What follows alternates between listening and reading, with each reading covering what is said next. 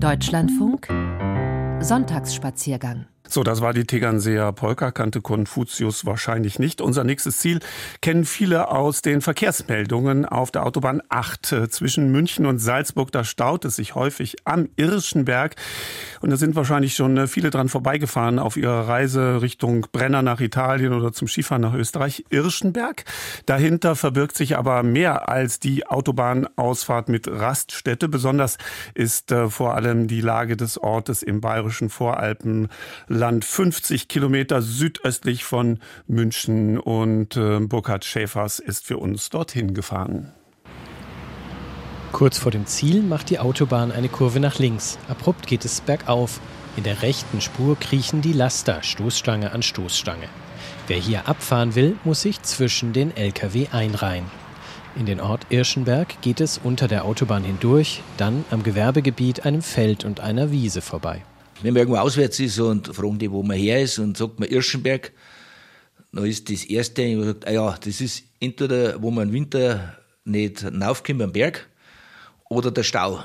Klaus Meixner lebt seit seiner Kindheit in Irschenberg. Seit fast fünf Jahren ist er Bürgermeister der oberbayerischen Gemeinde mit 3300 Einwohnern. Der gelernte Zimmerermeister hatte eben einen älteren Herrn im Büro sitzen. Nachher kommen Anwohner, die ein Problem mit einer Wasserleitung haben. Dann sind da noch die Ausschusssitzungen, die neue Kläranlage und viele Vereinsversammlungen. Wir haben insgesamt so 30 Vereine, groß und klein. Die größten sind eigentlich einmal ist der Sportverein, der hat ca. 850 Mitglieder, wo Fußballbetrieb ist, Eisstock, Tennis, Tischtennis gibt es. Und dann haben wir Trachtenvereine mit sehr viel Jugendarbeit. Und da haben wir halt wieder beim Ehrenamt, da haben wir sehr gute Leute und das haben wir über Jahrzehnte schon praktisch gemacht und das ist sehr wichtig. Meixner ist selbst ein Vereinsmensch, hat Fußball und Eishockey gespielt. Zehn Jahre war er Vorplattler im Trachtenverein und gibt in seinem Amtszimmer spontan eine kleine Kostprobe im Schuhplatteln. Ja, äh, probieren wir.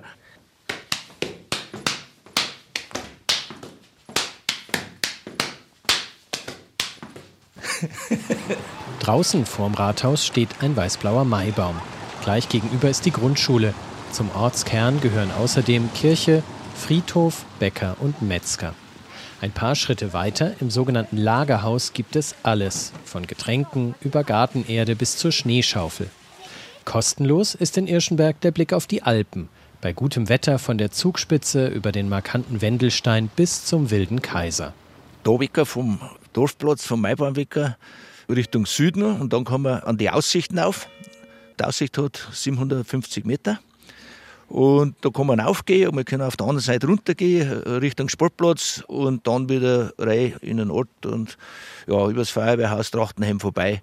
Das ist ein kompletter Rundgang China. Oben am Aussichtspunkt angekommen, erzählt der CSU-Bürgermeister, dass das ein beliebter Festplatz ist.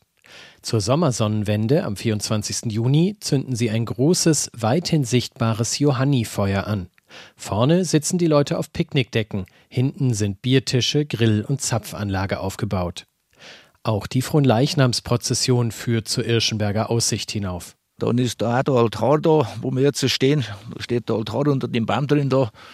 Wenn man da raufzieht und man sieht da die ganzen Trachtler mit Fahnen, das hat schon was. Also das ist schon einmalig. Ist jedem zum Empfehlen. Unten parken, dort Fuß raufgeht, sind ein paar Minuten. Und da mal die Aussicht zu genießen. Genau im Blickfeld steht die Wallfahrtskirche Wilperting, gut 20 Minuten zu Fuß weg. Die ockerfarbene Barockkirche mit Zwiebelturm ist ein bayerisches Wahrzeichen und beliebtes Fotomotiv. Sie ist den beiden irischen Missionaren Marinus und Anian geweiht. Ihre Gebeine sollen sich im reich verzierten Hochgrab im Altarraum befinden. Der Erzählung nach kamen sie Mitte des siebten Jahrhunderts in die Gegend, um den christlichen Glauben zu verbreiten. Der heilige Marinus soll auf dem Scheiterhaufen verbrannt worden sein. Die Szene ist auf dem Irschenberger Gemeindewappen abgebildet.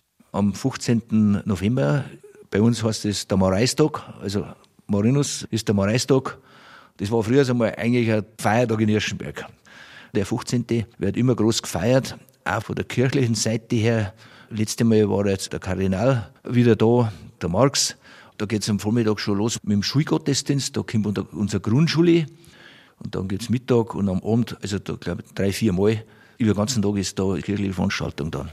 Wilperting mit der Wallfahrtskirche ist einer von fast 150 Ortsteilen Irschenbergs.